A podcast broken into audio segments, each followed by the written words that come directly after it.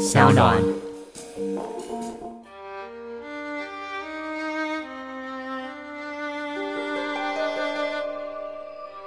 大家好，我是法律白话文运动的站长桂智，我的智是智慧的智。那今天很开心到这一集百鬼月行特别计划，由 Podcast 串联，跟你聊聊那些你没有听过的鬼事。本次活动由 Sunon 与 Kikbus 主办，也趁机介绍 SoundOn Hosting 服务，除了完全免费，也带来广告的盈利机会。而 Kikbus 也可以收听 Podcast 节目喽。好，那大家都知道，我们节目多数是以法律角度来讨论议题，所以我们今天就要来跟大家聊聊看冥婚行不行？大家都听过冥婚，冥婚顾名思义就是跟往生的死者来结婚。这个台湾民俗真的非常有趣，大家或多或少都听过一个都市传说，那就是地上看到红包不要捡，因为如果你捡那个红包，你可能就是被选中的人，因为这个往生的死者可能在冥冥之中已经爱上你了，所以你才会在。这冥冥之中呢，去被牵引，然后捡起了这个神秘的红包。捡起来之后呢，突然路边就会有好多人冲出来跟你说：“恭喜哦，恭喜哦！”啊，你不知道在恭喜什么？原来你已经成为那个神选之人，你要来跟这个往生者来做这个冥婚。讲到这个民俗信仰，讲到这种神秘的东西呢，当然就是信者恒信，不信者不信嘛。那我们也尊重。不过，我们日常生活中去接受这样子的文化。去理解这样的事情都很没有问题，可是法律上到底冥婚能不能够成立呢？其实，在台湾真的有过一个跟冥婚有关的判决哦。这个判决非常有趣，是因为这个先生他跟他的妻子本来已经打算要结婚了，结果这个未婚妻不幸的在结婚之前就往生了，所以这个先生呢，在悲痛之中想到，哎。虽然已经天人永隔，可是透过台湾这个冥婚的习俗，还是可以将两个人连结在一起。透过这个神明、这个文民俗的这个力量呢，让两人缔结连理。所以这位先生呢，他就跟他的过世的这个未婚妻办理了冥婚。那冥婚之后呢，他就跑去户政事务所做这个登记。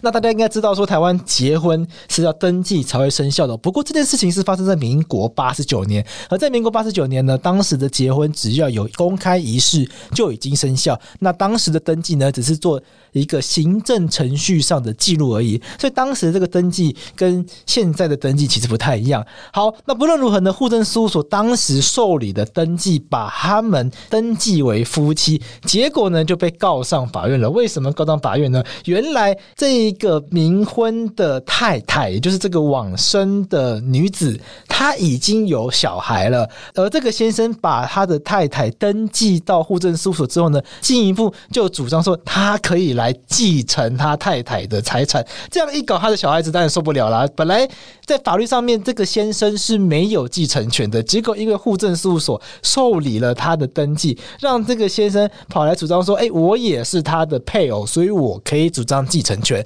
所以这个案件就闹到法院去了。到底冥婚成立的婚姻有没有效？能不能够让冥婚还在世？还在阳间的这个人来去主张，他也可以来拿遗产的。最后的法院答案当然是不行，因为在法律上面，一个人一旦过世了，就不再是所谓的权利主体。也就是说，过世其实就走入历史了，我们就不能够再用他的名义去从事任何的法律行为，做任何的登记。所以，这个人既然已经过世了，那当然就不可能再跟他有所谓的结婚这样子的行为出来。所以，冥婚在法律上面是没有法律效力的，不可能说。说呃，透过冥婚来去主张往生者的遗产，不然这样子，譬如说前一阵子这个东区罗姐过世，可能大家都会想要跟她冥婚，因为这个东区罗姐生前的财产为数不少，甚为可观。所以冥婚如果可以这样子主张的话，我想未来会有更多更可怕的纠纷出现。所以我想这样子讲完，大家应该可以理解了。好，那跟冥婚有关的法律，其实我觉得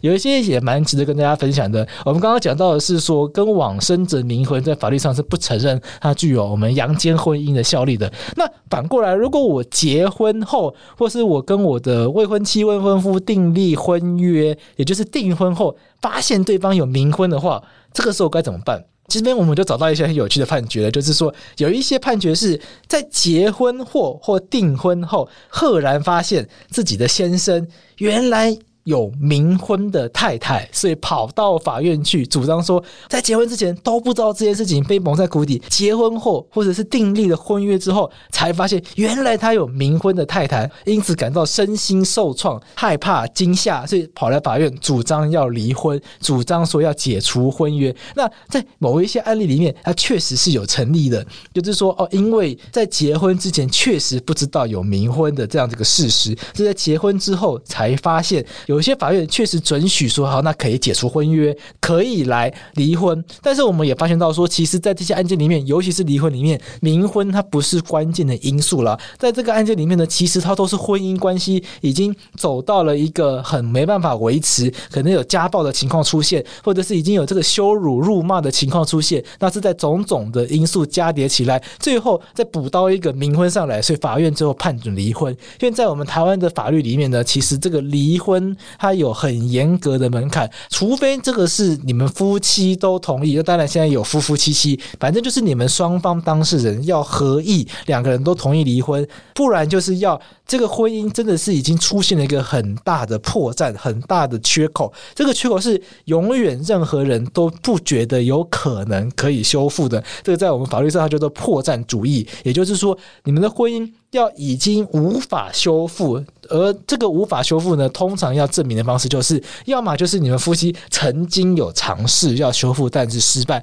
要么就是真的是有一方做了，真的是天理不容，没有办法容忍，任何人看到都觉得哦，这极为可恶，不可能跟这种人继续相处下去的，跟他住在一起，任何人都觉得啊，这个非常可怕，要到这样子的一个程度，在法律上才有可能去得到这个离婚判决。所以，我想单纯只是因为对方有这个冥婚的妻子来去主张说离。婚可能有点单薄。那在另外个案件里面呢，这个冥婚也成为了离婚的一个关键因素。原因其实是因为太太发现这个先生常常半夜不回家，接去质问他说：“你半夜不回家，到底是去哪里？”这个问了很多次，这个先生都不愿意吐实，不愿意坦诚，哦，不愿意跟他说这个半夜不回家到底跑出去哪里玩，有有有可能是去了不好意思说的地方。到最后，这个先生瞒不下去了，他就。讲说哦，因为他其实有一个冥婚的妻子，那这个冥婚的妻子其实也有他的婆家，所以他半夜不回家，都是去冥婚妻子的婆家去那边照顾婆家那边的家人。那这个太太一听到就说，怎么会有这么奇怪的、这么离奇的事情？你怎么结婚之前都没有跟我说你有冥婚，而且你半夜不回家，真的是去照顾冥婚妻子的这叫什么岳父岳母吗？在这样的情况下，一状告上法院，后来法院也判准离婚了。那其实大家也可以听得出来啦，这个判准离婚。的关键，我想冥婚可能只是其次，真正的关键在于说，这个先生常常半夜不回家，不知道去哪里，可能拈花惹草，或者是讲白了，就是把一家的老小丢在家里不照顾，一天到晚自己出去玩，这样子的婚姻，如果确实的维持一段很长的时间的话，确实是很难继续维系下去的啦。所以，我们都可以发现到说，其实，在台湾这个结婚容易，离婚是很困难的。所以，这个大家在结婚之前一定要深思熟虑，一定要想清楚。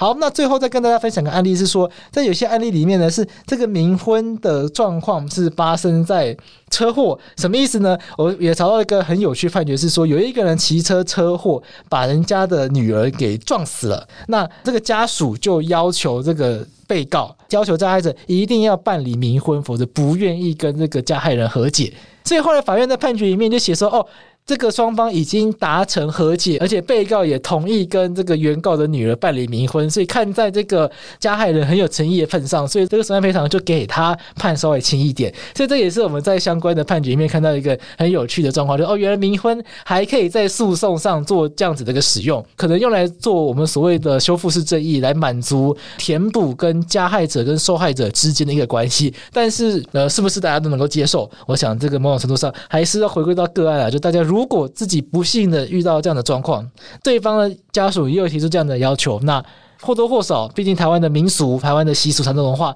确实是有冥婚这样子的一个习俗在里面的。在法院的判决面，那我们也发现到，它确实有这样子的一个运用。那这边就给大家参考。好，以上就是今天的鬼月特辑。同样做这个主题的 Podcaster，还有治疗师的便利贴、酱料新生等等，大家可以在我们节目资讯栏的网址找到他们哦。那同时也请大家一定要继续追踪我们法律白话文运动跟 SoundOn 合作的法科电台。我们在每个礼拜一晚上都会更新的节目。那我们每期节目都会针对一个台湾很重要的社会议题、时事议题，邀请一位来宾来到法律白话文运动讨论。那就请大家继续收听我们节目喽。我们下次再见喽，拜拜。